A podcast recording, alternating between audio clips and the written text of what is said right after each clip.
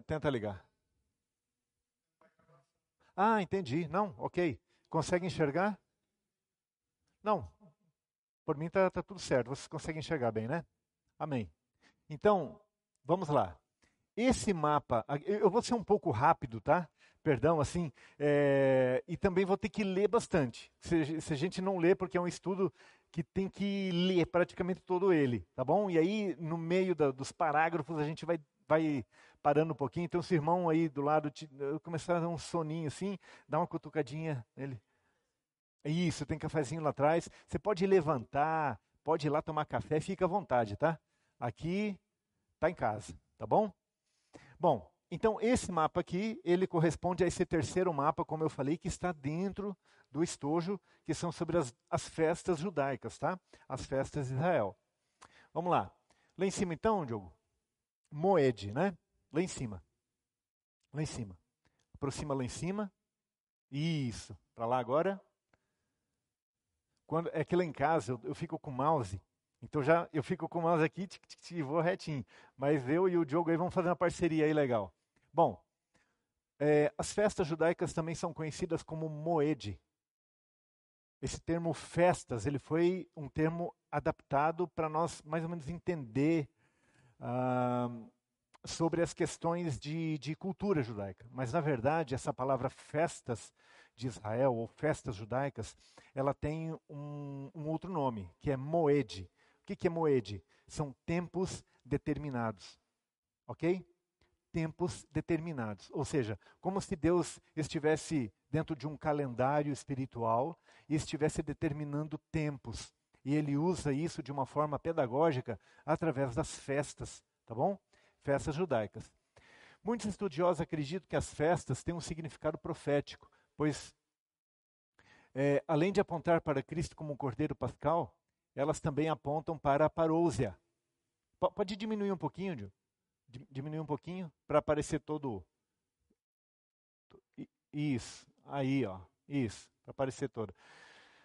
Então, é, eu vou resumir tudo isso aqui dizendo assim: as festas elas têm um significado profético, tá? Elas têm um significado profético. No Antigo Testamento, é, Paulo vai falar várias vezes que algumas, alguns acontecimentos, algumas coisas que marcaram a cultura judaica, elas serviam como sombra das coisas que iriam acontecer. Por exemplo, o tabernáculo é uma sombra do, ministério de Cristo, do corpo de Cristo. Assim como os vários elementos no tabernáculo, desde a mesa do holocausto, candelabro, mesa dos pães asmos, a própria arca da aliança, todos os elementos do tabernáculo, ela não era um fim em si próprio. Ela não tinha uma finalidade de ser só aquele tabernáculo para simplesmente significar alguma coisa. Não, elas apontavam para Cristo. Amém? O Senhor era a luz do mundo. O Senhor era o cordeiro que iria ser sacrificado. Ele foi o nosso intercessor. Ele era o pão da vida. Ou, ou seja, todos os elementos do tabernáculo apontavam para Cristo. Não eram o fim em si próprio. As mesmas coisas são as festas. Todas as festas, as sete festas que nós vamos falar hoje, vamos tentar falar, elas, na verdade, elas não tinham um fim em si próprio mas elas apontavam para algo muito maior, que era o ministério de Cristo. Mas o que é sombra? É, eu vou dar uma ilustração. Vamos imaginar que você está atrás de uma, atrás de uma parede, está batendo sol, e, e existe, sei lá, um, uma, uma bicicleta que você não está vendo atrás dessa parede. Quando o sol bate, ela remete uma sombra. Não é verdade? Quando você olha para a sombra, o que, que você imagina que tem atrás da parede? Uma bicicleta. Pela sombra dela, você imagina que existe uma bicicleta atrás daquele muro. Então, o que Paulo vai dizer é que as festas judaicas, elas são uma sombra das coisas que iriam acontecer. Então, as festas em si, elas não são tão importantes como um fim em si mesmas, mas elas apontavam para o Messias.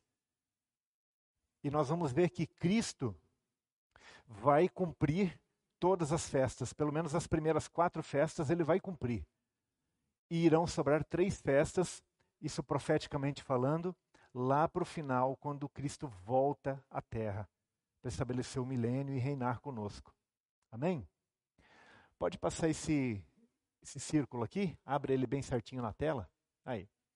Então, o que, que, o que, que vocês estão vendo aqui? Um calendário, tá? Esse aqui é um calendário judaico. Tá?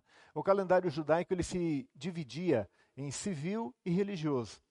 Então, o mês de Nissan iniciava-se o calendário religioso. Tá? Então vem Nissan, Liar, Sivan. Quando chegava em Adar, findava o ano religioso. E o ano civil. O ano civil que começava no mês de Tishrei, no sétimo mês, com o primeiro dia marcando o início da festa das trombetas. Tá? Então nós temos o calendário judaico subdividido em duas, em duas categorias, a, a, a religiosa e a, e a civil. Tá? Então nós vamos ver lá que, por exemplo, no mês de Nissan, que é o início do calendário religioso de Israel, nós vamos ter três festas.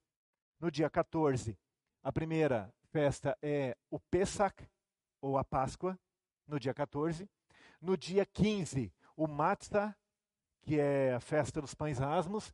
E no, e no primeiro domingo, subsequente a essas duas festas, a festa das primícias, ou Shag Rabikurim. É importante a gente falar esses nomes em hebraico porque é interessante, é bom a gente falar. Eu gosto de às vezes falar também Yeshua, Yahushua, Senhor, em nome de Yahushua. Eu gosto disso, porque era o nome que Jesus era chamado. Não é uma questão de judaizar, de tirar o nome simples de Jesus, não é nada disso. É que tem coisas que a gente vai aprendendo e criando uma afinidade e não serve como nada dogmático, é, é simplesmente algo carinhoso. Então, ah, nesse mês inicia-se as três grandes festas, né, que é a Páscoa no dia 14, no, no 15 dia, ou seja, no dia seguinte, pães asmos, e no primeiro domingo, daí, primeiro domingo depois do dia da semana dessas festas, o dia das primícias, ou festa das primícias. E 50 dias depois, o Pentecoste. 50 dias depois da festa das primícias, o Pentecoste, ou Shavuot. Tá bom? Então vamos, vamos supor que a festa da Páscoa, no dia 14, cairia numa quarta-feira. Ok? Na quarta-feira era Shabat, era sábado. O sábado é um dia muito importante dentro do judaísmo. Então, na quarta-feira, vamos supor que fosse Shabat, que fosse Páscoa, dia 14. No dia 15, a tardinha do dia 14, depois das seis da tarde, já era dia 15. E eles já comemoravam a festa dos pães asmos. Isso já na quinta-feira. No primeiro domingo, depois desses dias, era a festa das primícias. Então, Jesus morreu no na sexta-feira, dia 14 de Abib.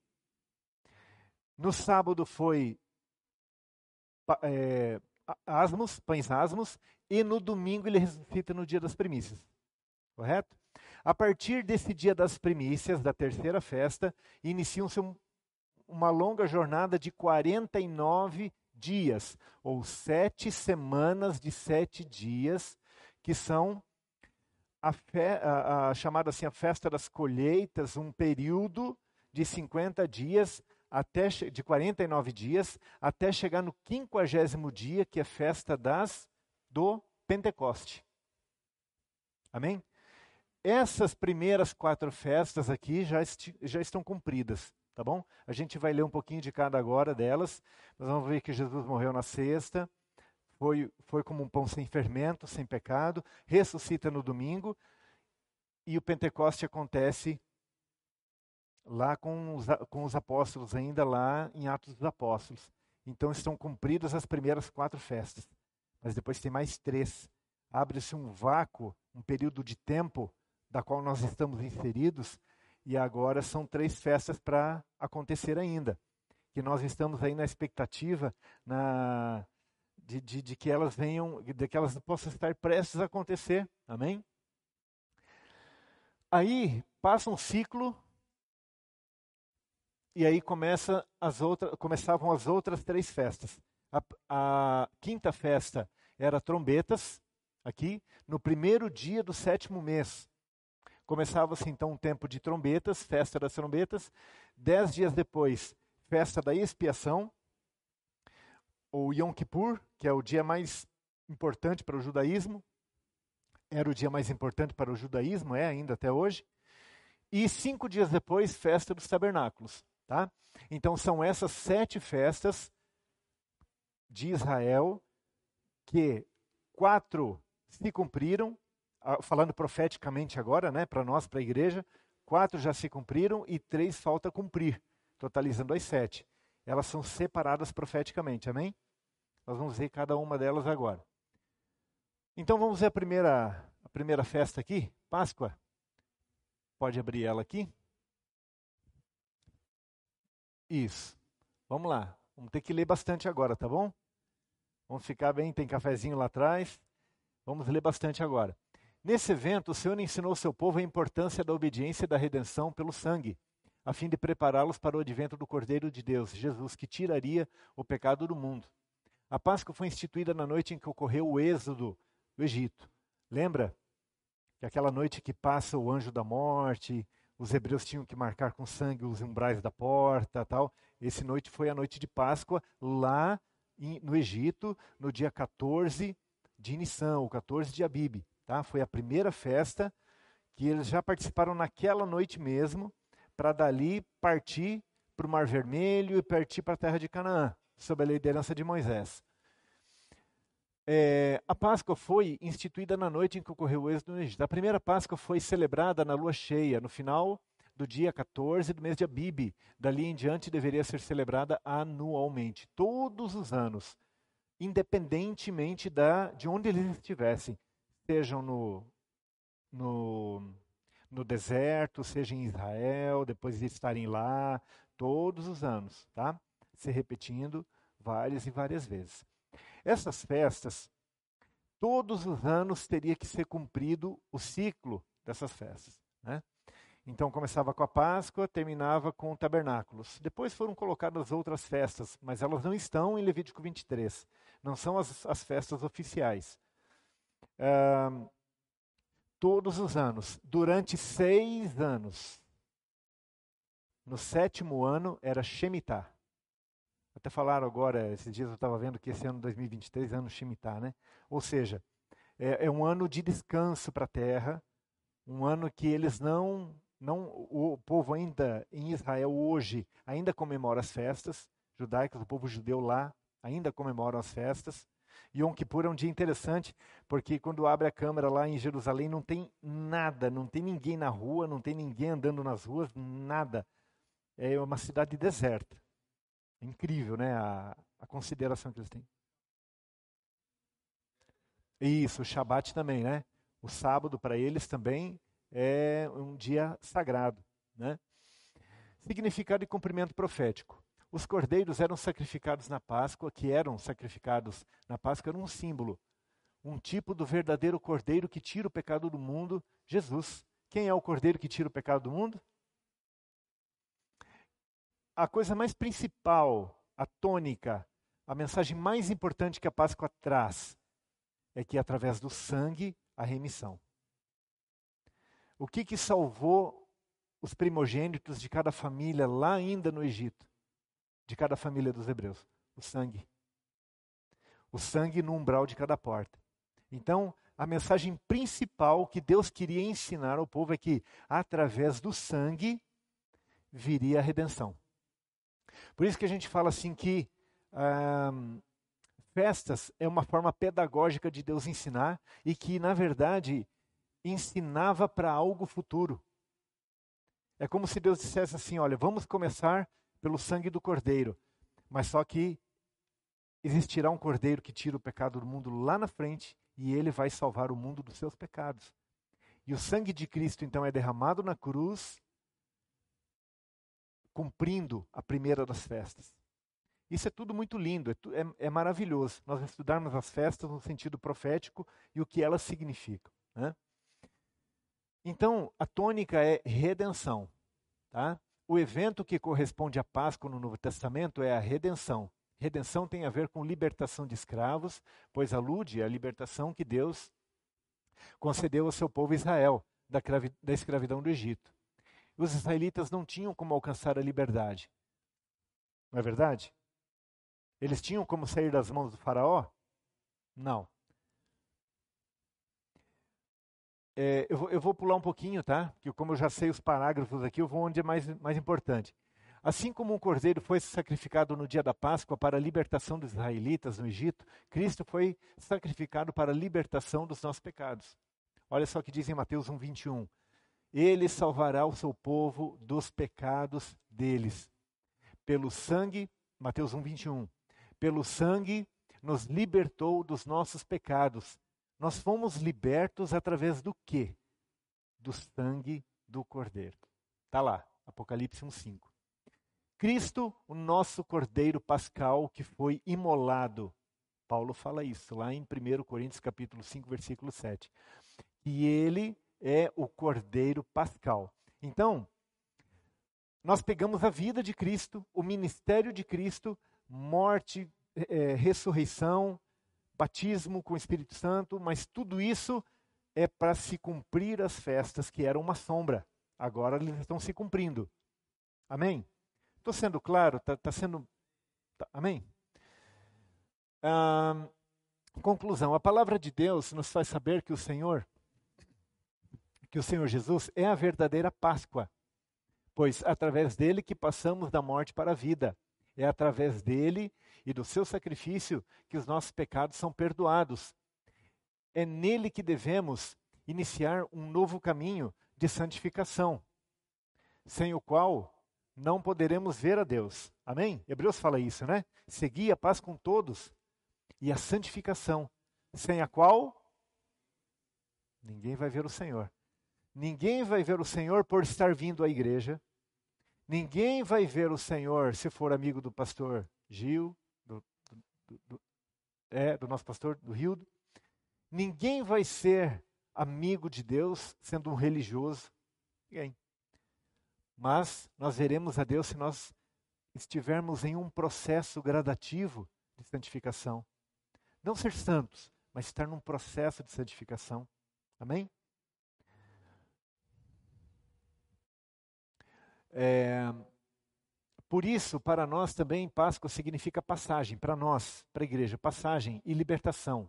Passagem do quê? Passagem do mundo de escravidão, do qual Faraó Satanás é o rei daquele império, uma passagem para a vida onde Cristo agora passa a ser o Senhor e Salvador das nossas vidas.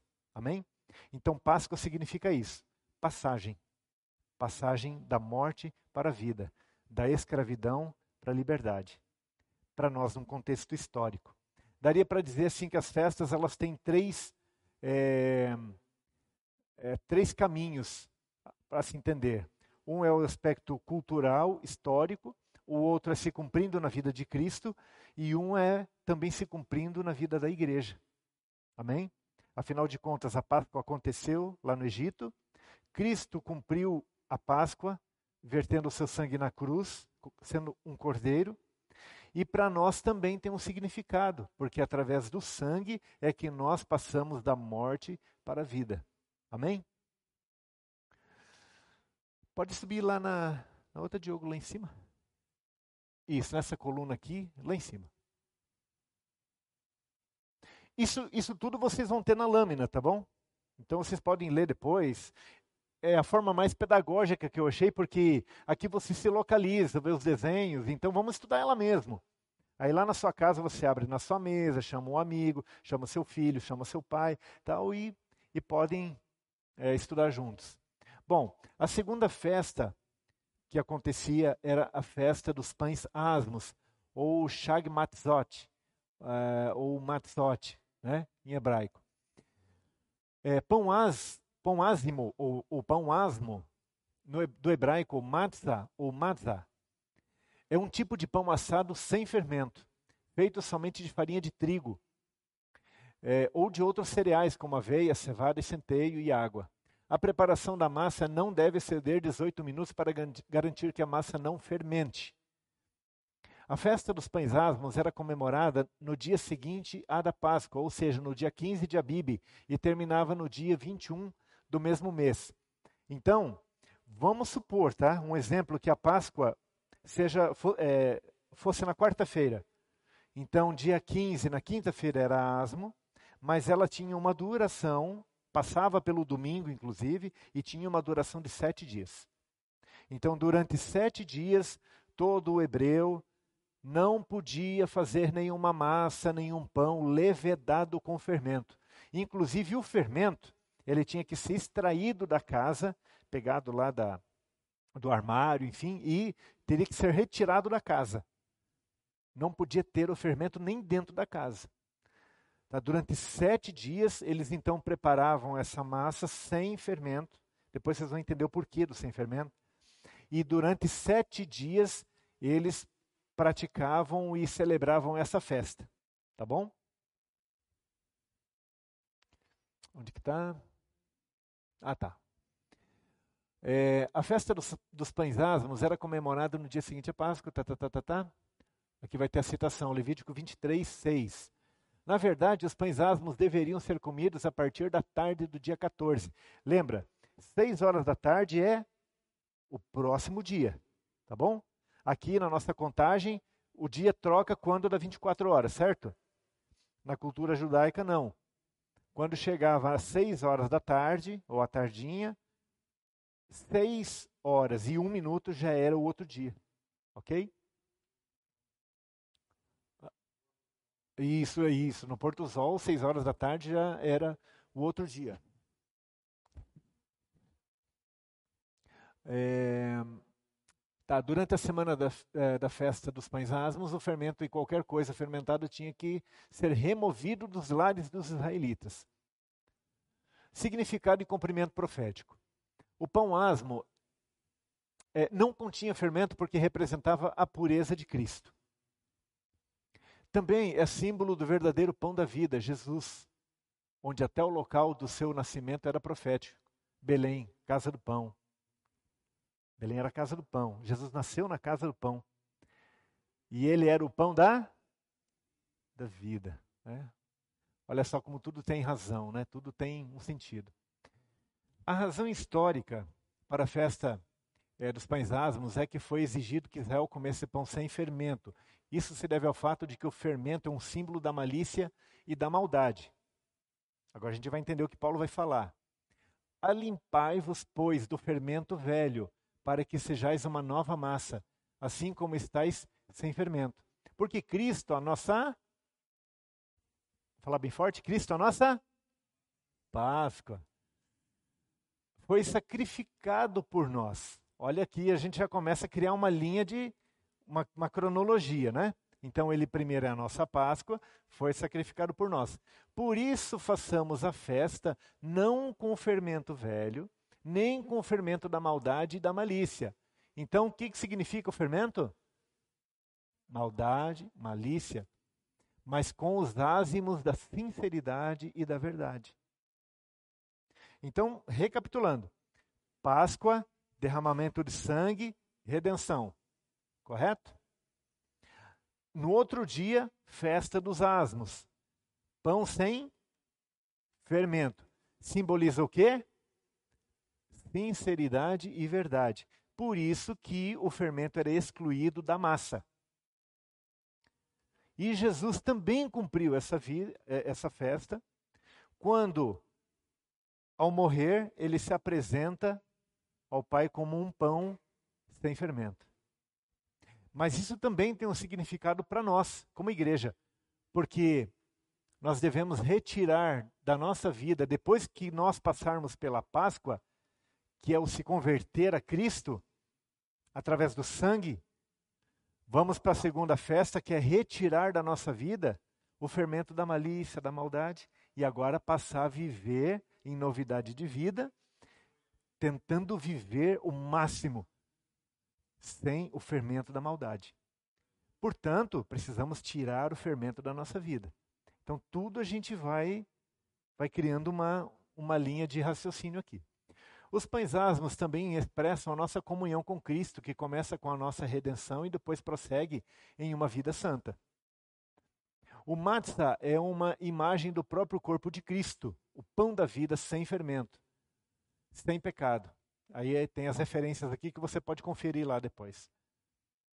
Santificação é o símbolo da ausência do fermento. Então, a nossa santificação tá, é o processo de retirarmos de dentro de nós a malícia, o pecado. Amém?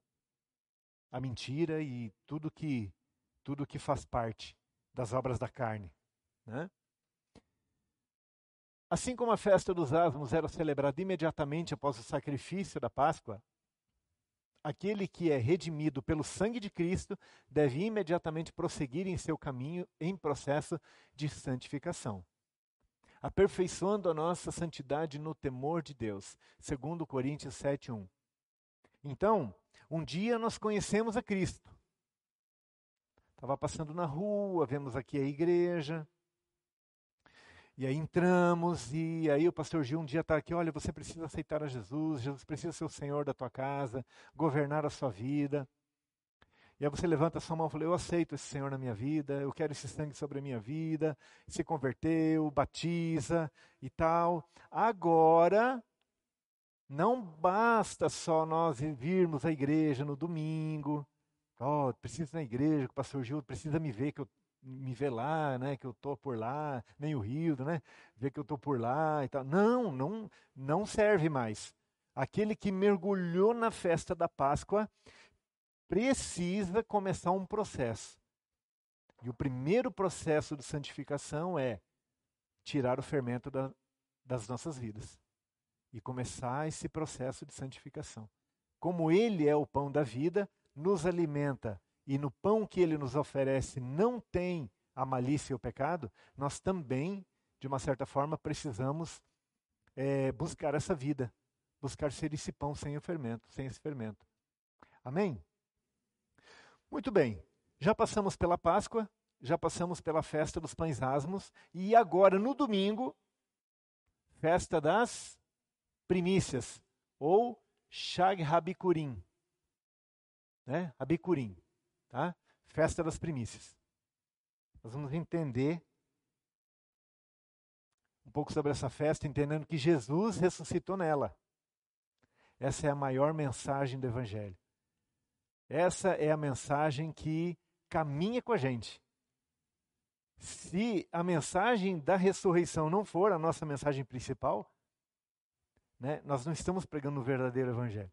A mensagem da ressurreição é a mensagem do Evangelho. Festa das primícias, ou o dia dos primeiros frutos, bicurim, acontecia no primeiro domingo seguinte à festa dos pães asmos e era observada apenas um único dia. Então era sempre no domingo. Tá? Não era três dias depois da Páscoa. Era sempre no primeiro domingo depois de, de, daquela semana que aconteceu as duas outras festas. Amém? A festa marcava o início da colheita e seu propósito principal era reconhecer a grande, a, e agradecer as bênçãos de Deus com as primícias, com, a, com as primeiras colheitas da cevada, o Homer. Tá? Então, lá na agricultura, lá o agricultor pegava, observava na, na, na, na sua, na sua colheita qual era a, a parte que amarelava primeiro, ia lá, separava aquele fecho de cevada, né? Aí, quando esses cachos estavam maduros, ele ia lá e colhia aquela parte que ele tinha reservado, levava lá para o sacerdote aquele molho né, de, de, de cereal como uma primícia. É, quem tem terra aqui? Tem alguém que lida com agricultura aqui ou não? Não? Ninguém? É. Mas vocês entendem, né? Ah, tem um veterinário aí, então tá bom. É, mas é, era o primeiro peixe daquela plantação de cevada que amadurecia primeiro, era colhida aquela parte, feito um, um um molho e levado lá para o sacerdote, tá? E se comemorava, é, levava como uma oferta, tá? E se comemorava então o dia das primícias. Ah, a partir desse dia começava o início da contagem dos 50 dias, ou sete semanas, para a celebração de outra festa, o Pentecoste. Jesus é também primícia dos que dormem. Ele ressuscitou que dia? Hum?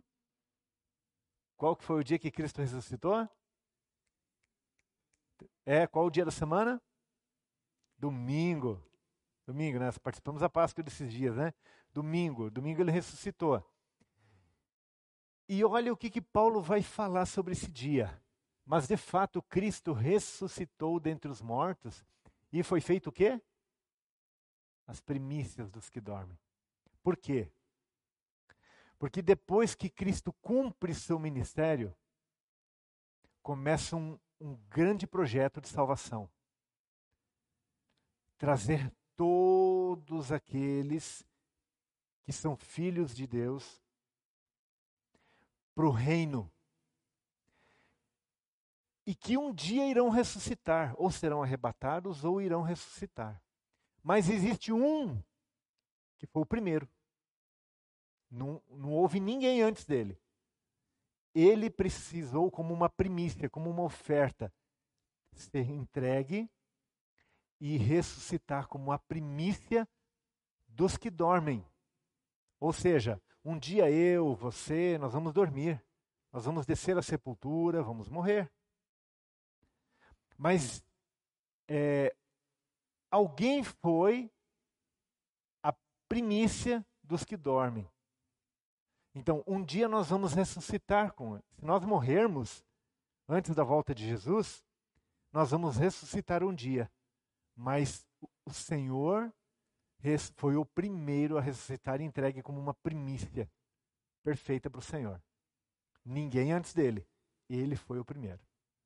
É tremendo, né? Isso é maravilhoso. Então Cristo cumpre a terceira festa. Shag Rabekurim é a terceira festa, mas agora começa um ciclo de 49 dias depois dessa festa do domingo de primícias. Começam sete semanas de sete dias de, de que vai culminar no quinquagésimo dia, ou Pentecoste. Tá? É, Shag Rabikurim simboliza então a ressurreição de Jesus e também dos seus redimidos.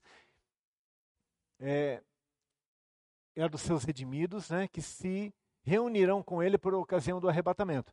Então, um dia, se nós estivermos vivos, nós seremos arrebatados ou aqueles que estão dormindo vão ser ressuscitados, transfor, é, é, ressuscitados, e nós que estivermos vivos seremos transformados e juntos né, nos encontraremos com o Senhor. Mas o Senhor foi a primícia, foi o primeiro. Olha aqui, ó. Mas cada um por sua ordem. Cristo as primícias e depois os que são de Cristo na sua vinda. Amém? Outro detalhe interessante: o uso do fermento era proibido na festa da Páscoa e dos pães asmos, mas era liberado na festa das primícias.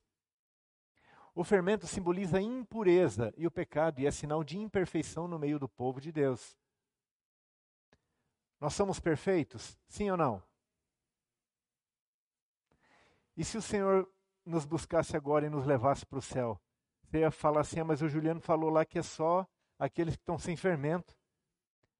É só aqueles que são purinhos que vão subir. Não. O fermento era liberado no domingo. Que interessante isso, né?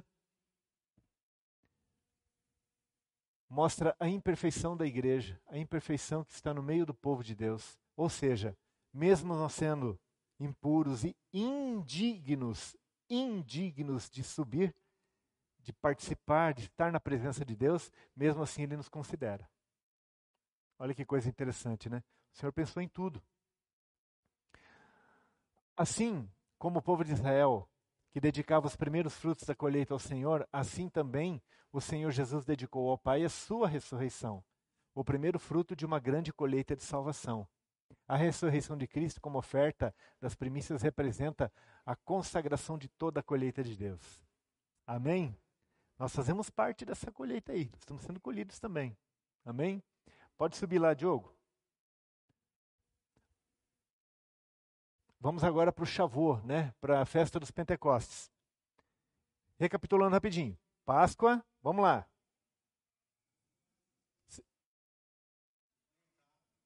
Faz asmos. E Pentecoste. Amém. Páscoa numa quarta-feira, simbolicamente. Asmos na quinta. Primícia no domingo abre-se 49 dias, sete semanas de sete dias, e quinquagésimo dia, que começou lá em primícias, Pentecoste. Penta, que vem do, do, do grego, né? É, cinco. Então, quinquagésimo dia, Pentecoste.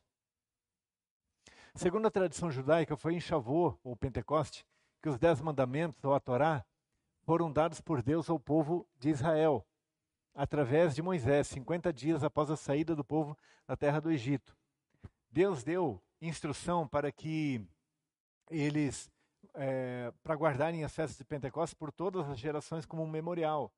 Shavuot, ou Pentecoste, foi cumprido com a descida do Espírito Santo sobre os apóstolos. E cumprindo-se o dia de Pentecoste, né, está lá em Atos 2, 1. Né? Então, Cristo ressuscita no que dia da semana? No domingo. Abre-se um período de 50 dias, amém? Aí Jesus ressuscita e fica quantos dias com os discípulos? 40. E aí, ele, no meio dos discípulos, com a presença dos anjos, ascende aos céus. E os anjos que estão com os discípulos dizem assim: por que, que vocês estão aí abismados? Esse mesmo Jesus que vocês veem subir, da mesma forma que ele subiu, ele vai descer. Aí abre-se dez dias e aí vem o Pentecoste. Lembra que Jesus disse assim: ficar mais um pouco período em Jerusalém, né? até que do alto sereis revestidos. Né? Aí o que acontece lá no cenáculo? 120 pessoas reunidas, orando, mais ou menos num lugar como esse, mais ou menos como nós estamos aqui, orando, e de repente acontece o Pentecoste lá. Cumpre-se então a quarta festa. Cumprida a quarta festa. Depois dessa festa não tem mais cumprimento de festas.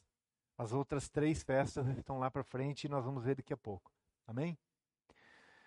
Cristo é, foi as primícias, o molho de cevada, o primeiro grão colhido no início da ceifa. E 50 dias depois, exatamente, ocorreu o Pentecoste, o início da colheita do outro grão, o trigo. Então, na festa das primícias era colhido o molho como uma primícia da cevada, e agora, 50 dias depois, existe uma outra colheita, que é o trigo, e essa, e essa festa, chamada também Festa das Colheitas, né, Pentecoste, é entregado então o trigo como oferta ao Senhor. Ah, meu Deus, onde que eu estou aqui? Ah, deveria ser. Tá. Até o dia seguinte, é que tu, tu, tá, tu tá indo para cima, sempre lá em cima, no primeiro parágrafo que eu tenho que ler, né? Senão eu vou me, me perdendo aqui. Amém. Mas obrigado, é isso aí mesmo. Você está fazendo certinho. É, até o dia seguinte, é, ao sétimo sábado, contarei 50 dias, e então oferecereis a oferta de cereais ao Senhor. Vai ter uma outra oferta de cereais que é do trigo, como eu comentei. Está né? Tá lá em é, Levítico 23, 16. Tá? É, Jesus já havia sido oferecido ao Senhor nas primícias, lembra? Primícias, o Senhor ressuscita. Agora, em Shavuot, uma nova oferta de cereal deveria ser oferecida à igreja. O, o trigo de Deus. Eu e você somos, somos como uma grande lavoura, né? É, somos resultados da colheita que está sendo feita já há dois mil anos. Né? Somos o trigo, somos a colheita apresentada ao Senhor. É, no primeiro Shavuot, Moisés recebeu as tábuas da lei, da antiga aliança. Ao descer do monte, encontrou o povo adorando o quê? bezerro de ouro. Nesse dia morreram quantas pessoas? Três mil por causa da rebeldia. No primeiro Shavuot da nova aliança, olha a, restauração, olha a restituição aqui, 3 mil pessoas receberam a vida eterna através do arrependimento. Deus trouxe a restituição, a restituição. Né? Outro detalhe: assim como 50 dias depois que os hebreus foram salvos pelo sangue de um cordeiro e libertos do Egito e Faraó, receberam a antiga aliança, assim também a igreja de Cristo foi salva pelo sangue do cordeiro Jesus e liberta do Egito, simbolizado pelo mundo e de seu rei Faraó, Satanás. Também 50 dias depois recebeu o Espírito Santo da nova aliança de Cristo. Queria imprimir no coração e na mente os mandamentos do Senhor. Então, lá em João 14, 26, diz assim: Mas o conselheiro, o Espírito Santo, que o Pai enviará em meu nome, lhes ensinará todas as coisas e lhes fará lembrar de tudo o que eu disse. Então, o Espírito Santo, como um agente que eh, pega a, a palavra do Senhor e, e, e tem a capacidade de transformar, de ser um conselheiro, de ser um ajudador, de nos inspirar, de nos revelar, de nos iluminar. Esse Espírito Santo é que o Pai mandou. É, o Senhor enchavou no Sinai desposou Israel, casou-se com Israel, né? Entregando-lhe os dez mandamentos, que é a Ketubá, escrita. No Shavuot, em Sião, o Senhor Jesus desposou a sua noiva, a igreja nascida dele, no sacrifício da Páscoa, escrevendo em seus corações uma nova Ketubá, viva, Jesus, a palavra viva. É, as festas das primaveras que foram analisadas é, nos lembraram da morte e da ressurreição de Jesus Cristo ao derramar o Espírito Santo sobre os cristãos e da colheita dos primeiros frutos. Pentecoste nos lembra também a missão de pregar o Evangelho para que a colheita final seja grandiosa. Então a seara está muito grande aí. Precisa dos ceifeiros, precisa daqueles que arregaçam as mangas e com a foicinha vai lá e ajude e coloque mais trigo aí nesse celeiro, que é, é a nossa missão. Então, lá no primeiro Sinai, houve o primeiro Shavuot, 50 dias depois deles saírem do Egito, entrarem, chegarem no Sinai, né? É, haviam ali, junto com o povo hebreu, mais ou menos representantes de 70 nações que estavam ali junto. Não foram só os hebreus que saíram de lá. Imagine assim que a cadeia se abriu e aí não era só para 5, 10. Aquele que viu a porta aberta falou: vamos junto, né? Vamos aproveitar e vamos junto.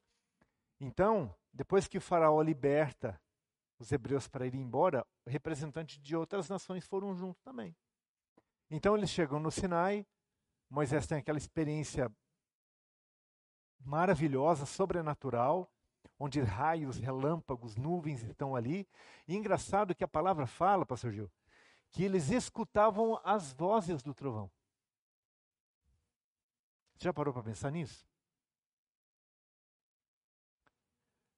Era como se Deus comunicasse em cada língua, desse uma responsabilidade para cada representante ali, não só dos hebreus, e entregasse a palavra, a Ketubá, mais em forma de pedras, de tábuas. Mas aquilo foi pesado para o povo seguir. Afinal de contas, eram 613 leis, ordenanças, estatutos, mandamentos, né? muito difíceis. Agora, no Shavuot, Deus restitui aquelas 3 mil pessoas que morreram lá, Deus restitui com 3 mil salvos e faz com que essa lei, faz com que esses mandamentos, essas ordenanças, esses estatutos sejam tiradas das pedras e depositadas no coração do homem, na mente do homem, através do Espírito Santo, para que ele agora o servisse em novidade de vida e obedecesse a Deus por amor e mais não por de forma ordenada, né? Mas por amor. Então, antigamente, eles se privavam de pecar, mas muitas vezes não estavam sabendo nem o que estavam fazendo. Era lei. Era como se você estivesse andando aqui no trânsito, chegasse num semáforo e tivesse um radar, e você fala assim: não vou passar o radar porque. Não vou passar o sinal porque o radar vai me pegar. Você simplesmente obedeceu uma lei, correto? Era mais ou menos assim no Antigo Testamento. Mas agora Deus quer que essa lei ela seja impressa no coração do homem no Novo Testamento e que ele agora, pelo Espírito que o ajuda, possa servi-lo, mas amando ele e evitando de pecar, se santificando, mas não para cumprir a lei, e sim porque ele ama o seu Deus. Então você está aqui essa noite, não porque ninguém te obrigou, ou não porque está escrito que você tem que vir à igreja porque é um mandamento. Não, você está aqui porque você ama o Senhor. Você está aqui porque você quer aprender mais dele, você quer mergulhar um pouco mais, você não quer ficar nadando na superfície, você quer mergulhar um pouquinho mais lá embaixo, você quer conhecer mais o Senhor, você quer aprender coisas novas para você se tornar uma pessoa melhor. Você está querendo aprender mais porque você quer ser parecido, mais parecido com o Senhor, mais parecido com Jesus. É por isso que é, eu estou aqui também, é por isso que o Gil está aqui, o Rildo está aqui, todos nós estamos aqui. Para crescermos no, no, amor, na palavra, na comunhão. Né? Muito bem, eu não sei se vai ter intervalo ou não. Né? Tá bom? Vamos tomar um cafezinho então? Amém? Toma um cafezinho rapidinho, dez minutinhos. Isso, é, fica à vontade. Banheiro, tem água, ah, cafezinho ali, tá? Se quiser dar uma despertada aí, levanta, faz uma ginástica aí. E aí a gente volta daqui a dez minutinhos.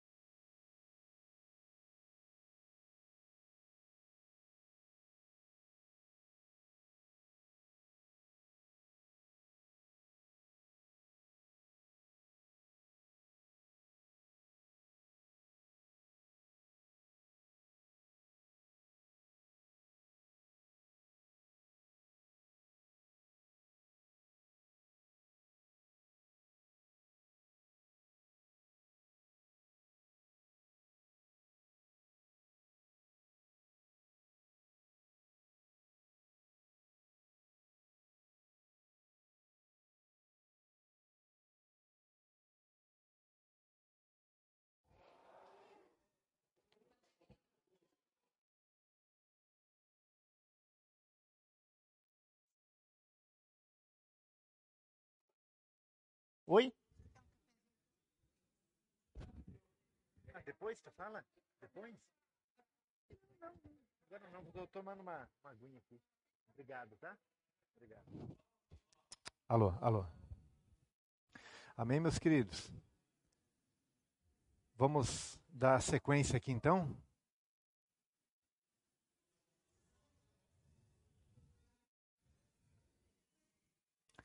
Vamos dar sequência. É, nós vamos entrar agora na quinta festa. Lembrando que festa também é qual que é o significado do nome festa? É moed. Moed são tempos determinados, ok? Então nós temos Páscoa, Asmos, Primícias e Pentecoste, tempos determinados. Não são só, simplesmente festas, né? Como o primeiro de maio, Natal, só para descontrair. Não. Elas têm um significado profético. Deus instalou, é, criou as festas, na verdade, com, não com o nome de festas, né, como Moed. Festas foi um outro, uma outra interpretação que acharam para ela. Ah, não tem nada, nenhuma palavra parecida, é, vamos colocar festa mesmo, as festas de Israel, mas não é festas são tempos determinados.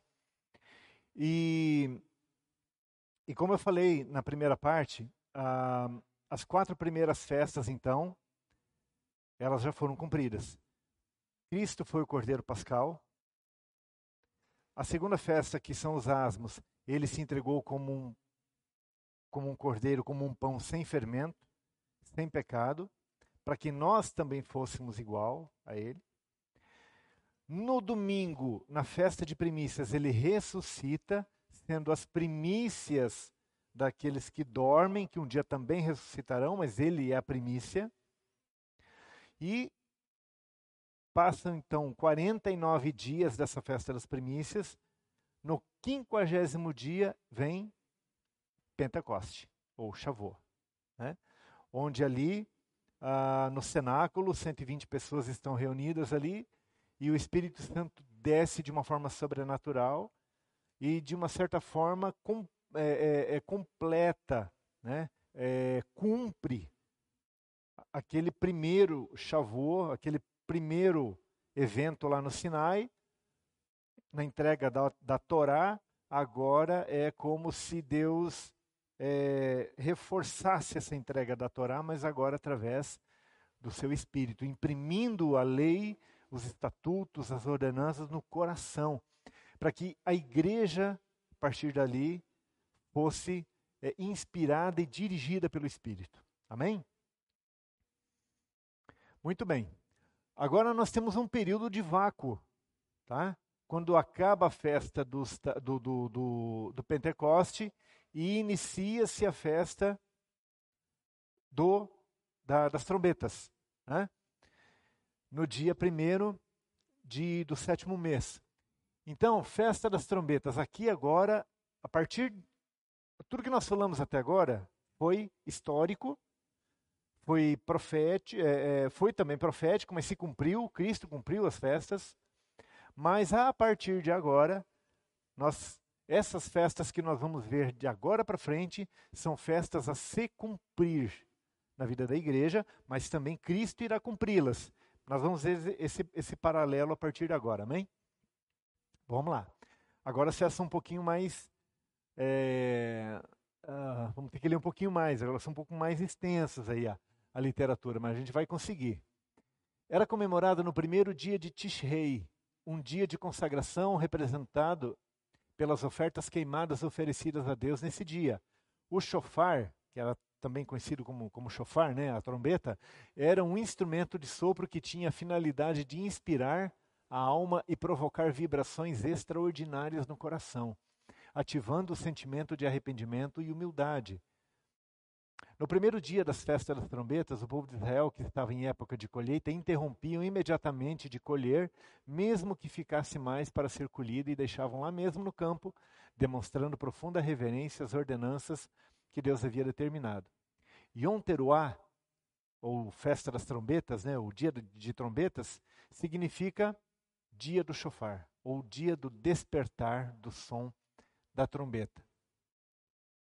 É, então, interessante quando é, o dia da festa das trombetas, ela podia ser no dia 1 de Tishrei ou podia ser no dia 2. Dependia do aparecimento da lua nova. Era o único dia, era a única festa que, é, que dependia do aparecimento da lua nova. Daí vem aquele ditado assim, que o Senhor poderia vir, voltar é, a qualquer hora, porque ninguém sabia o dia e a hora. Vem, desse, vem dessa dessa desse significado, né? De, dessa de, desse desse significado de, dessa parte da festa, né? Da festa das trombetas. Então, eles ficavam esperando. A lua nova apareceu, não apareceu. Dia primeiro não apareceu. Aí eles ficavam prontos para o dia 2. Dia 2 ela aparecia. Tocava-se trombetas. Aí quem estava colhendo no campo abandonava tudo lá era a festa das trombetas. Abandonava, deixava ali a colheita e ninguém mais colhia nada, até passar essa festa. É, é uma festa que, assim como da, do, dos asmos, da primícias, ela também tinha um período, não era apenas um dia a festa das trombetas, eram durante dez dias. Tá? E durante esses dez dias, principalmente nos dois primeiros dias, se, to se, se tocava eh, várias vezes a, a, a, trombeta, aproximadamente cem vezes. Ficava se tocando, tocando, tocando. Né?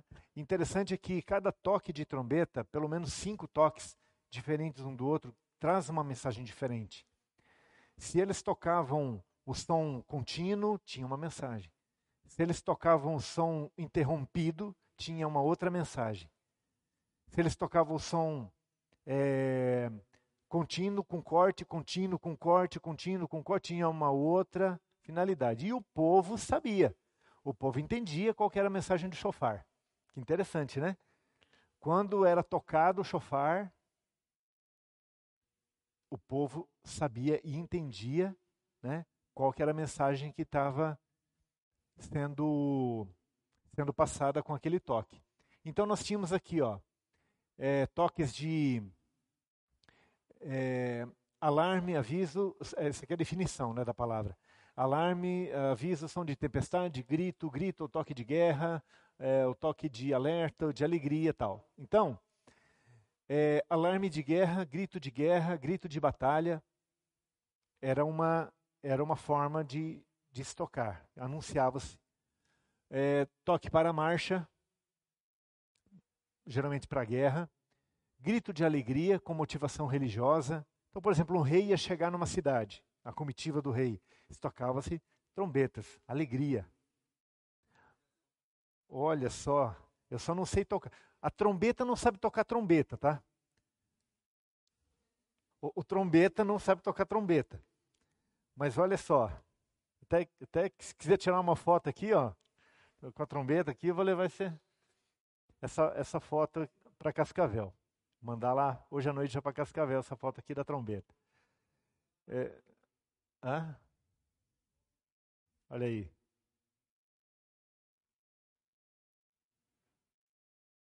Legal.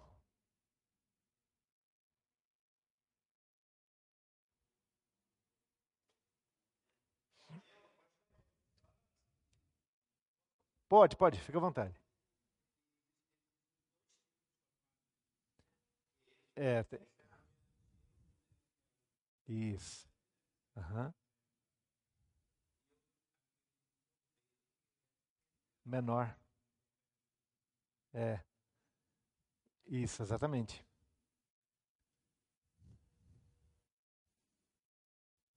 Geralmente se usa mais no menor, né? Era um, uma versão um pouquinho menor dessa aqui, né? O chofar. Mas ele dá um som. Se você puxar no, na internet aí, os sons, você vai poder escutar. Lá no YouTube, coloca lá som de, do chofar. Aí você vai escutar o som, os vários tipos de som né? E cada tipo de som tem uma mensagem. Como não dá para falar, né? Como não é um, aquele é, megafone que fala, que o cara falava, atenção, vamos, é, é, vamos sair daqui, vai ter uma implosão do prédio, tal, não quero ninguém perto, tal, né? Aquele megafone, né? É, esse aí não dá para fazer para fazer isso. Então, com o toque do, do tipo de toque, você tinha a mensagem que você precisava escutar, né? Grito de alegria também, né? Em geral. Ou seja, isso é para saber que cada tipo de toque tinha uma mensagem. Vamos lá.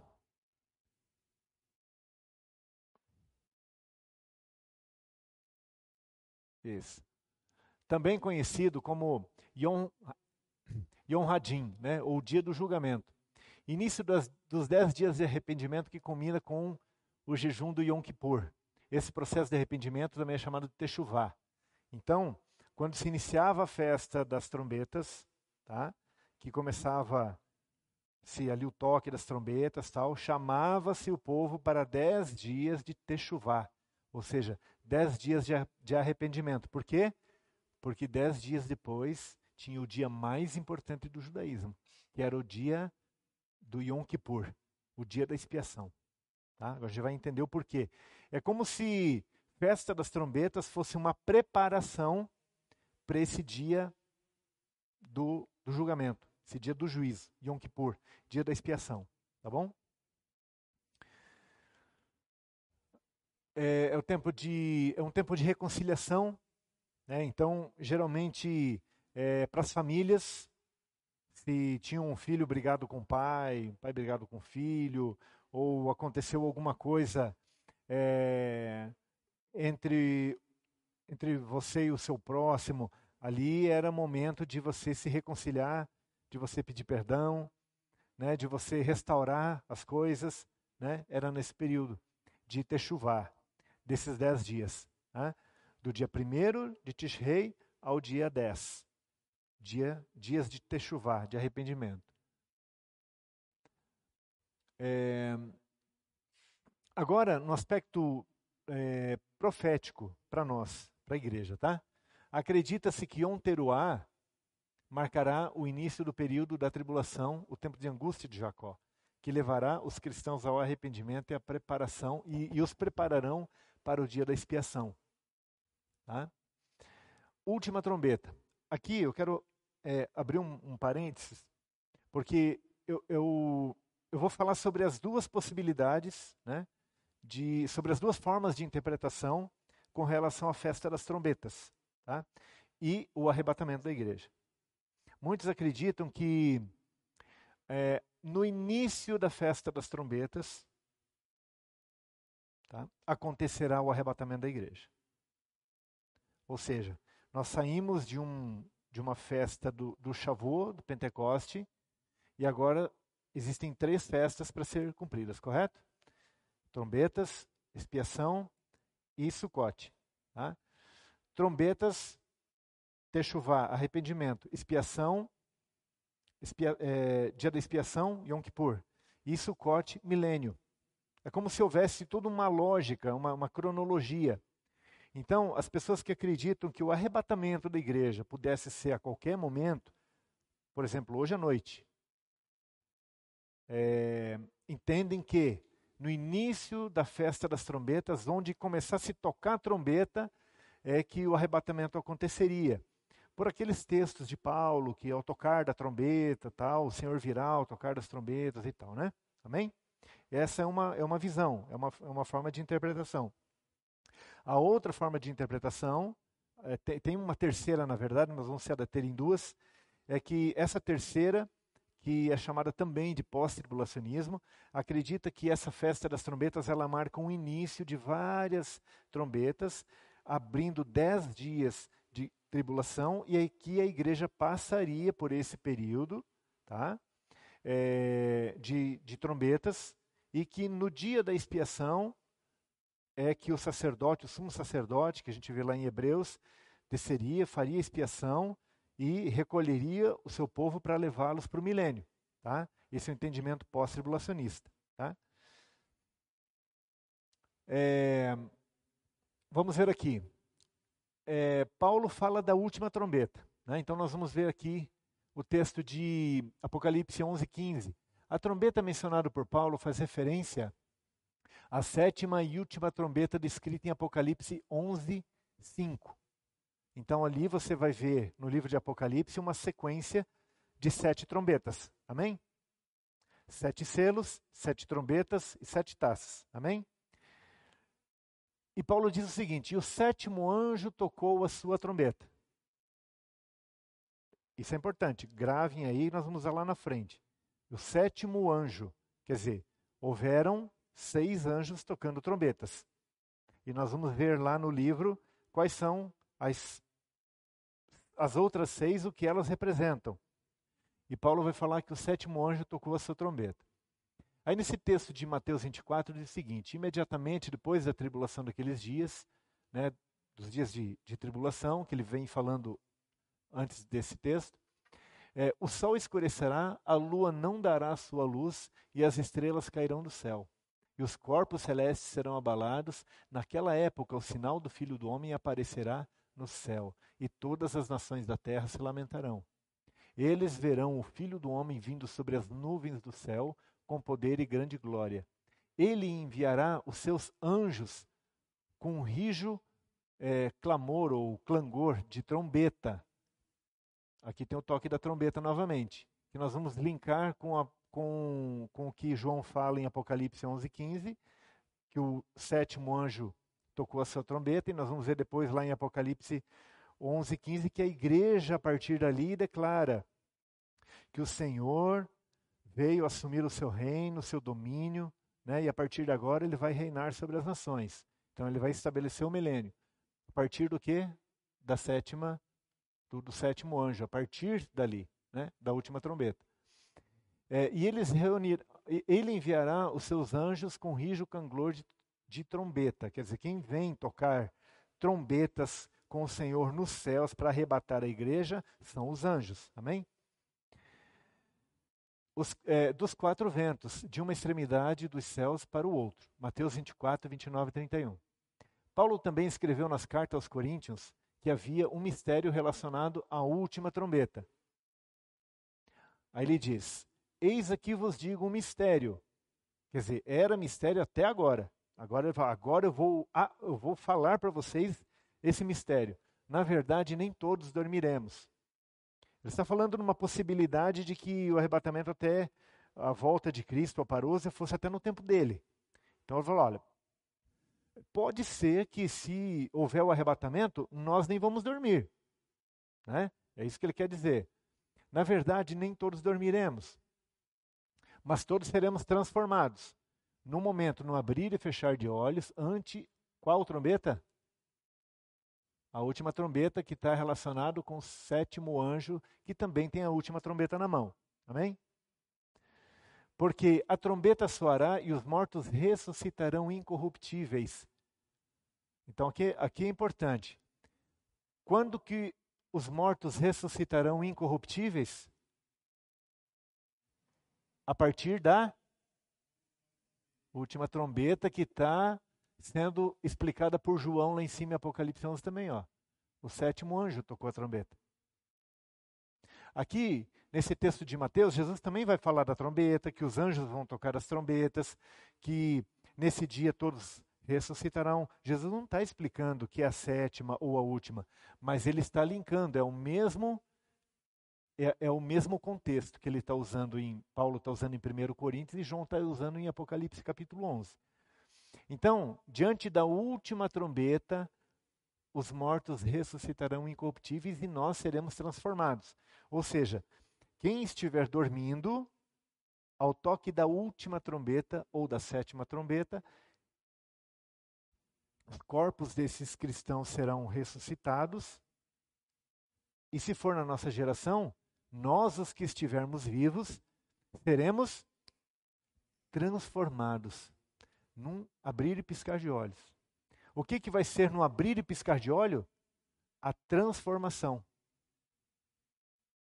Não é o arrebatamento da igreja, num piscar. É a transformação dos corpos corruptíveis para incorruptíveis.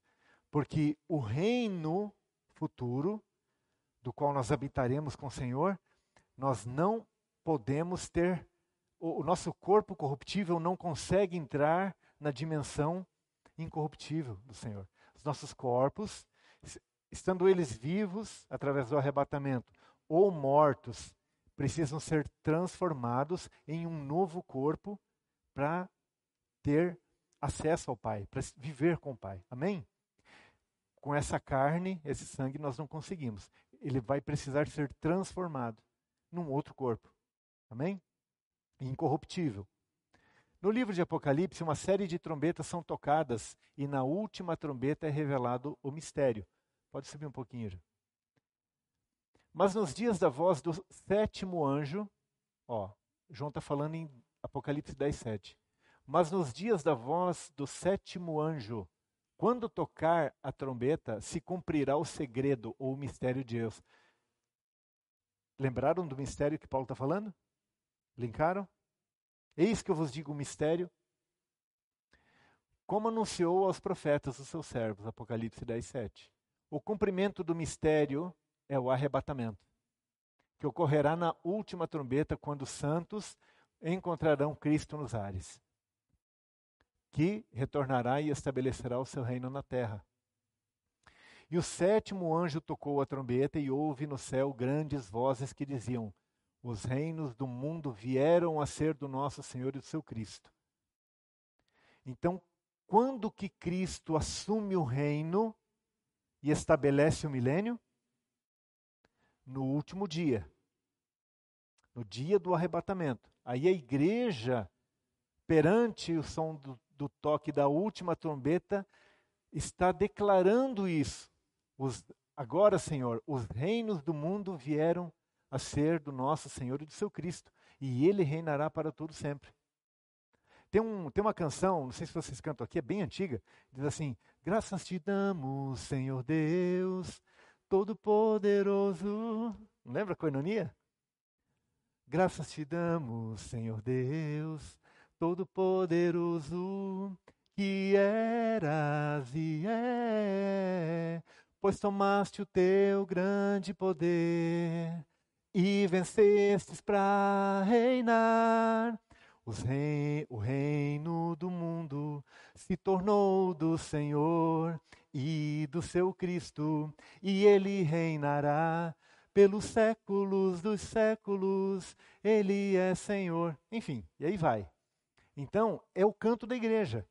Quando a igreja sobe, em Apocalipse 11, através do toque da última e da sétima trombeta, ela declara que a partir de agora, o reino do seu Cristo é o reino que governa as nações, a partir de agora.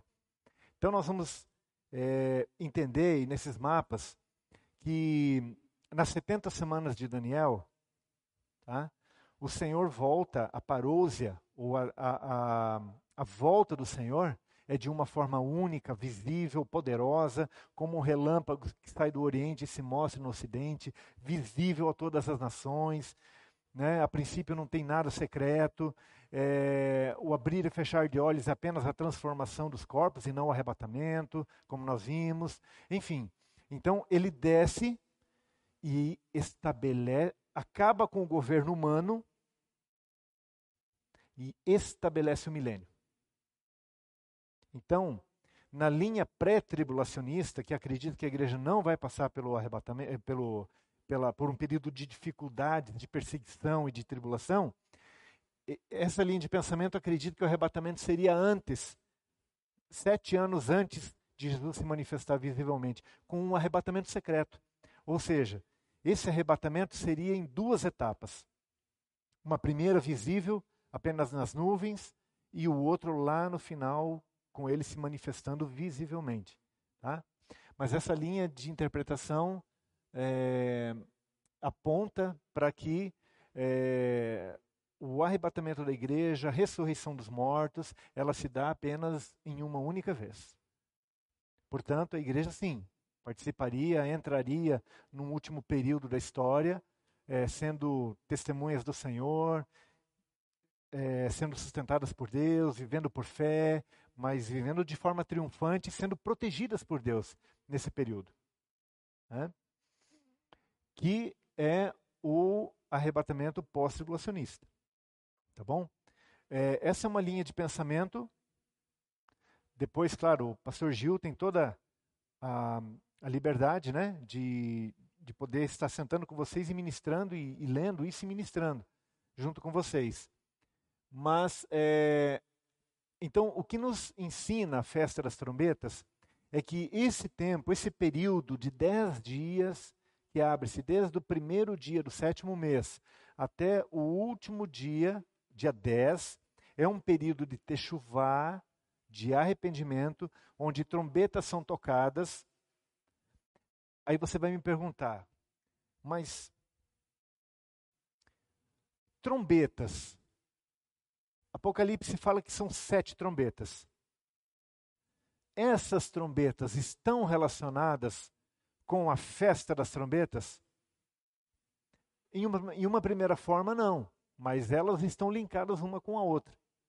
Porque esses dez dias de techuvá, de arrependimento, é marcada por sons, por toques que vibram o coração, que trazem a pessoa ao arrependimento que trazem a pessoa, trazem a preparação para o último dia, que é o dia do juízo, o dia da expiação, correto?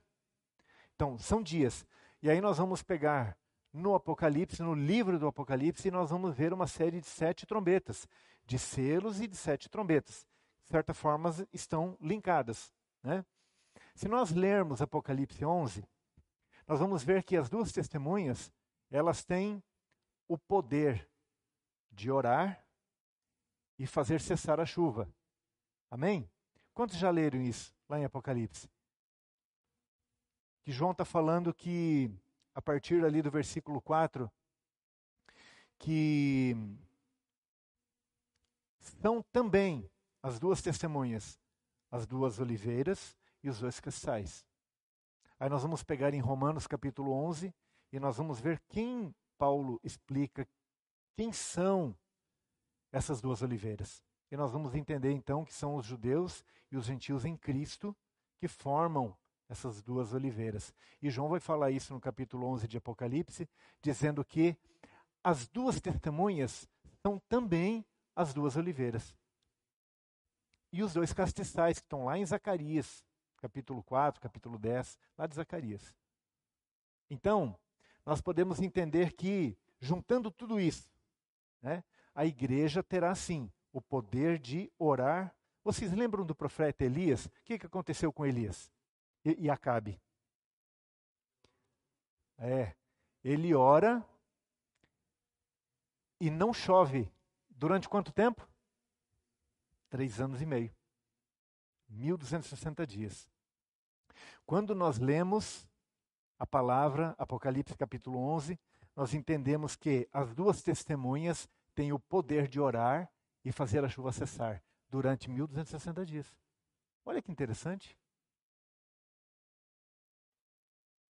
Depois ela é perseguida. Acabe não perseguiu? Jezabel não perseguiu? Elias? Acabe? Depois a igreja é perseguida. Então, nós vemos assim, é, nós entendemos que a, a Bíblia ela não pode ser interpretada de uma forma exclusiva, única, unilateral. Nós não podemos pegar um versículo da Bíblia, ler principalmente um, um livro como o Apocalipse, e ler algo lá e, e tirar as nossas próprias conclusões daquele texto. A gente costuma dizer que a Bíblia interpreta a própria Bíblia. Né, Gil? Acho que é mais ou menos isso, né? Ou seja, se você tem referências, outras referências que falam da, daquele mesmo contexto, é importante observar. Né? Porque senão dá margem para eu adaptar qualquer texto à minha forma de entendimento. Né? E isso é errado. Né? É, é uma forma, é uma exegese errada né? do texto. Estou muito rápido, como é que está aí? Tá bom? Bem. É... Tá, tá, tá, tá, tá. Olha, olha que interessante esse texto aqui. Porque se a trombeta der, der um som, né, der um sonido incerto, quem se preparará para a batalha? Que interessante, né? Se a trombeta. Já pensou se o, se o sacerdote tocasse a trombeta de forma incerta, ou seja, tocasse um som que nunca ninguém tivesse escutado? Como é que o, o povo ia ficar? Ai meu Deus, o que, é isso agora? Que, que som que é esse novo? Não estou entendendo a mensagem. Então, se a trombeta, o chofar, for tocada de forma incerta, é, quem se preparará para a batalha? Imagine que o inimigo estivesse chegando em Israel. E aí o, o sacerdote, o levita, o, o atalaia tocasse o chofar, avisasse da guerra. Só que ele tocasse um outro som. Aí estariam os homens lá, né, colhendo, construindo, e o inimigo entrando. E o que significa trombetas na mensagem? Se nós estudarmos trombetas, elas significam mensagens, pregação, anúncio, anunciação, pregação. Trombeta, estou tocando trombeta, estou falando, estou anunciando. Então, essa é a tônica da festa das trombetas: anunciar e falar. Trombetas também, é, isso no aspecto profético para a igreja, quer dizer o seguinte para a igreja: que nos últimos dias quem vai tocar a mensagem, quem vai falar da volta de Cristo é vocês. São vocês. Olha que privilégio. Como que é o nome do senhor? O seu Jaime vai tocar trombeta nos últimos dias, quando o senhor estiver chegando. Mas não é pegar aquele chofar ali e sair na rua aí tocando. Não, é. Meu amigo, o Senhor está voltando. Olha o que está acontecendo. A igreja vai ter poder de fazer a chuva cessar. Né? A igreja vai ter o poder de anunciar mediante os acontecimentos que estão se desenrolando no livro que você vai ter um entendimento. É por isso que eu, eu ouço algumas pessoas dizer assim: Juliano, eu não. Cara, Apocalipse, eu não vou ler, não. Isso aqui não é para mim. Falei, mas como não é para você? Não, isso aqui, quando começar o Apocalipse, tudo que está escrito aqui, eu não vou mais estar aqui. Eu vou ser arrebatado antes, então não, vou, nem ler Apocalipse. Sendo que nós vemos que no capítulo 1 diz assim: revelação do Senhor Jesus Cristo à igreja. É para nós lermos. Ah, mas eu não entendo. Não tem problema, mas tem um começo. Sempre tem um começo. Assim como eu tive um começo. Eu não entendia nada. Falei assim, mas Senhor, isso aqui é revelação. Bem. Hã? Isso. É. É. E aí no versículo 3 vai dizer assim: Bem-aventurados os que ouvem, os que escutam a palavra desse livro. Qual livro? Revelação, Apocalipse. Bem-aventurado, mais que feliz. Você está estudando ali, você está se alimentando. Você quer, tá, você quer me ver triste, abatido, tal, pegar e ler. Nossa, o Senhor vai vir. Olha que maravilha, novos céus e nova terra. Ânimo, graça, alegria. O espírito se renova. Por isso que diz: bem-aventurados os que lêem, os que entendem as profecias que estão aqui nesse livro. Então não é um livro para a gente se esconder dele. É um livro para a gente mergulhar nele, pedir orientação, né? E, e, e, vai encher a nossa vida de alegria, né? E saber que nós vamos ser usados pelo Senhor né? para tocar trombetas nos últimos dias. É você que vai tocar trombeta. Glória a Deus. Porque é, é, Enseret Remeita Shuvah significa dias de arrependimento. Isso aqui são os primeiros dez dias que inicia-se com a festividade das trombetas e encerra-se com o dia da expiação.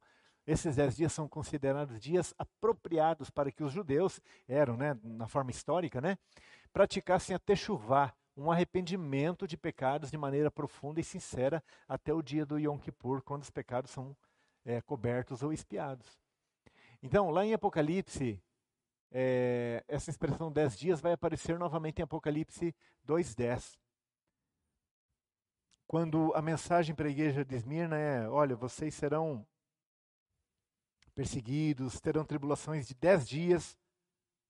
Interessante, dez dias, né? Como dez dias?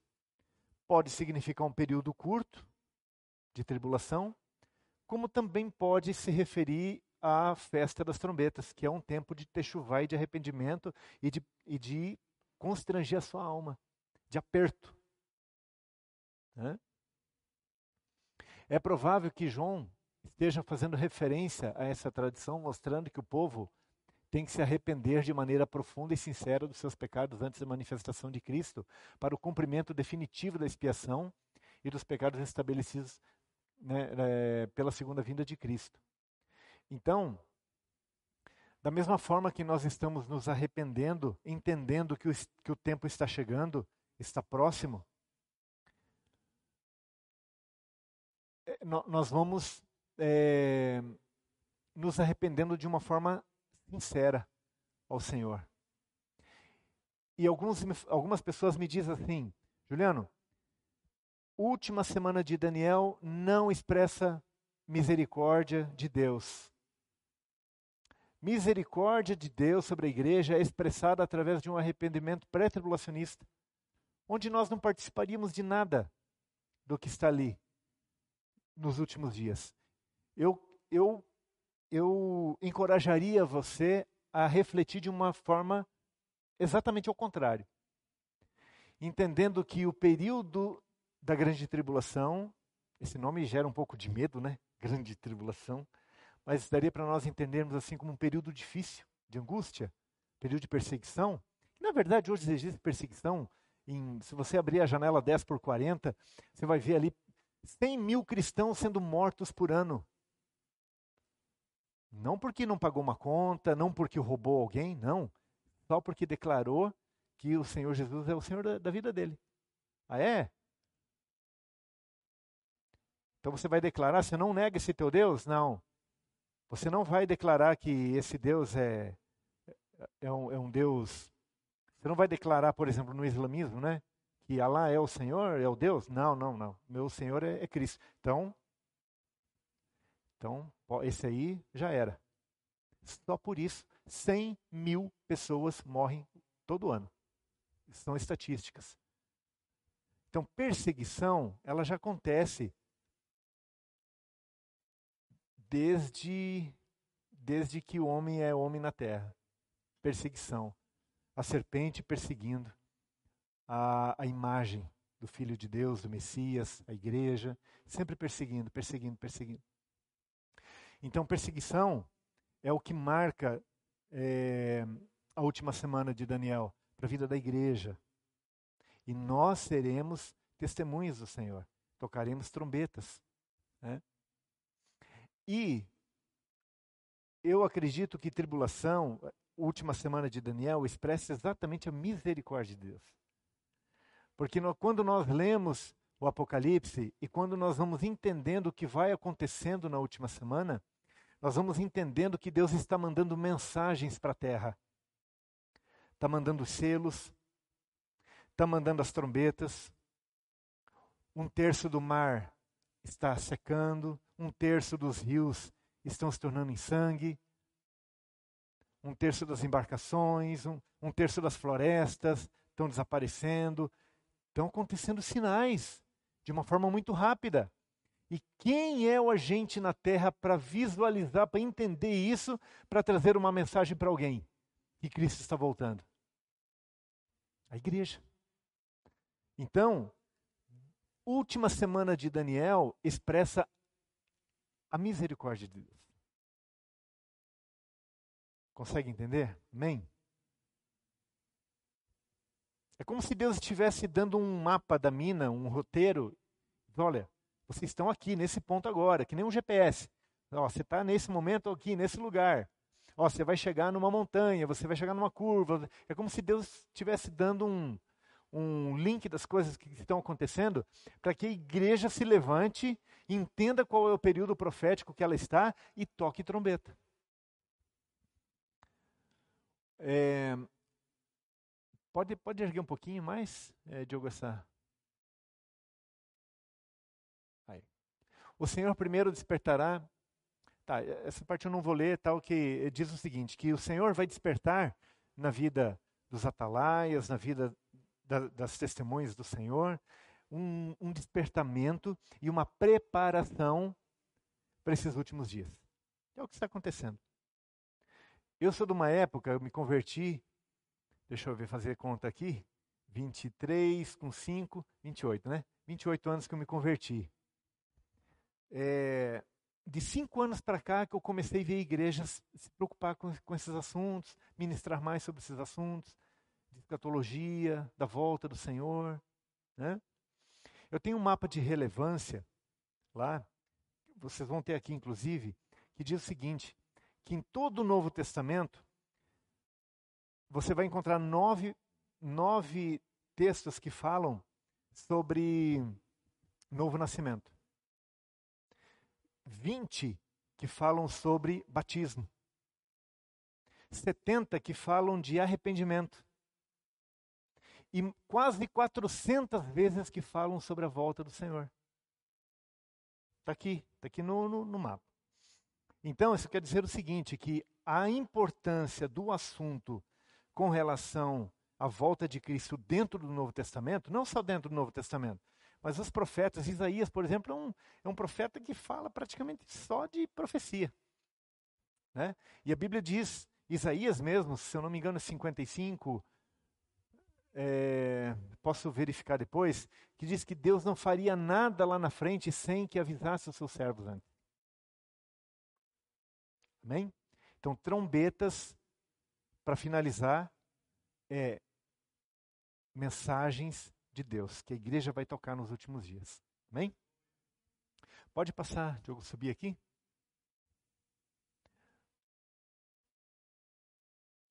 Nove vinte, pastor. Como é que está o tempo aí? Pode deixar para amanhã? Podemos deixar para amanhã então? Amém. Glória a Deus. Gostaram? Porque é um assunto um pouco, né? É... Isso. Aí, expiação e sucote, que é milênio, vai ficar para amanhã. Ó, joia. Quando nós entendermos o que é expiação, nós vamos entender sobre a volta, sobre o sumo sacerdote voltando, que está lá em Hebreus. O que, que ele está fazendo hoje? Sendo o nosso sumo sacerdote, intercedendo diante do Pai todo dia por nós, mas um dia ele vai descer. Quando ele descer, ele vai abrir o tabernáculo, vai dizer assim: O Senhor vai nos levar para a festa dos tabernáculos, para o Sucote, para viver com Ele eternamente. Aí nós vamos entender um pouco da questão da volta do Senhor. Trombetas, eu acho que ficou, ficou claro. Mas Yom Kippur, né, expiação e Sukkot vai fazer aquele fechamento muito bacana. Então, é claro que quem vir amanhã cedo, de repente não vai. Isso, isso. Faça um. Isso. Aham. Uhum. Ok. Ok. São uns 10 minutinhos assim, pegando, e daí já entramos no Yom Kippur e no Sukkot. É para nós entendermos projeto maravilhoso de Deus com as nossas vidas, lembrando que festas não são tão mais importantes, porque elas eram sombras. Tudo se cumpriu em Cristo. Cristo é a nossa festa hoje, espiritualmente. Né? Então, Ele é o nosso Cordeiro Pascal, Ele é as primícias das nossas vidas, as primícias dos que dormem, Ele nos batizou com o Santo Espírito, Ele nos usará como trombetas para enviar a mensagem que Ele precisa enviar ao mundo e usará nós para isso. Depois Ele vem buscar e nos levar para o milênio. É um projeto maravilhoso, não é? Você está convidado então para amanhã estar junto com a gente. Queria chamar o Gil para estar tá aqui. A gente, Gil. Muito obrigado por ter me escutado nesse, nesses essas duas horas aqui. Vocês são uma, uma benção, uma igreja linda, maravilhosa. Que Deus os abençoe. Né? E amanhã estamos juntos. Amém? Quantos foram abençoados aí? Glória a Deus. Vários detalhes, né? Várias coisas maravilhosas para a gente aprender. Eu aprendi bastante coisa, anotei ali, umas, uma página e meia mais ou menos. Tenho certeza que amanhã a gente vai aprender coisas mais valiosas. Amém? E é um tema que pouca gente fala sobre isso. Vocês viram que é complexo. É. Tem um monte de link, né, profético com as coisas do futuro. E principalmente quando se trata de escatologia, profecia, futuro, é, muitos pastores têm medo de entrar, porque é um tema espinhoso, uhum. que tem várias perspectivas. Uhum. Né? Por exemplo, a perspectiva dele é diferente da nossa. Nós somos pré-tribulacionistas. Uhum. Ele é pós-tribulacionista. Mas isso, somos irmãos em Cristo, isso não atrapalha em nada a nossa amizade. Temos duas perspectivas diferentes, escatológicas. E como é importante aprender outra perspectiva. Sim ou não, gente? É. Porque às vezes ele está certo e nós podemos estar equivocados. Ou a gente está certo, ele está equivocado. O importante é que Jesus vai voltar. Fala comigo. O importante, importante. é que Jesus vai voltar. Se for antes da tribulação, melhor ainda. Se for no meio, também vai ser benção. Nós vamos passar o iníciozinho ali do princípio de dor. Se for no final, como é a perspectiva dele, é. e nós respeitamos, amamos e temos que aprender também outras perspectivas, também nós vamos passar pelo um fogo depurador é. aí. Não é um elemento separatista isso. É, né? exatamente. São reflexões. Né? Glória e... a Deus. Mas é para preparar né? A, a, a noiva. E, e, graças a Deus por isso. Como é bom, tá, Juliano? Queria Amém. te agradecer desde já. Então, vem amanhã, se você puder, venha, participe. Vai ser uma benção, eu tenho certeza. Vai fechar com chave de ouro essas duas outras festas de Israel. Tá bom? Quem foi abençoado? Dá um glória a Deus. Amém. Que bom que você veio hoje. Louvado seja o nome do Senhor. Fica de pé, vamos orar. Pai, nós, em nome de Jesus, queremos te agradecer por esse momento profético, momento, ó Deus, na tua palavra, onde nós aprendemos todas essas, essas questões da cultura judaica, as sombras do Antigo Testamento, mas mais do que tudo isso, aprendemos que aquilo que está lá atrás, no passado, ó Deus, são apontam para o Messias, apontam para Jesus. O Jesus que se fez homem, habitou entre nós, o Jesus que viveu nessa terra, o Jesus que morreu na cruz do Calvário e ressuscitou, o Jesus que ascendeu aos céus e que em breve voltará para nos buscar. Senhor, nós cremos nisso, nós cremos que Jesus voltará. Nós cremos que a tua igreja está preparada, está se preparando para a volta de Jesus de Nazaré. E por isso é tão importante nós aprendermos tudo isso, para que possamos passar por esse processo, esse moinho de Deus, de arrependimento, de preparação para a volta de Jesus. Que o Senhor prepare a tua noiva, que cada dia mais venhamos a conhecer todos esses detalhes descritos na Bíblia Sagrada, a fim de que possamos crescer, florescer, o nosso coração seja cheio do temor, da purificação, da santificação, da consagração diante do Senhor. Prepara a tua noiva, lava o teu povo através da tua palavra, Pai, e nos prepara para a volta do Senhor, o dia do Senhor. O dia onde seremos arrebatados se estivermos vivos, ou seremos ressuscitados se um dia dormirmos antes desse dia glorioso. Pai, o importante é isso. Nós fomos criados, caímos em pecado, Jesus nos redimiu mas em breve Jesus voltará. Em nome de Jesus, abençoe cada vida, cada casa, cada família aqui representada, a tua igreja, o teu povo, Pai, abençoa-nos. Em nome de Jesus. Amém, amém e amém.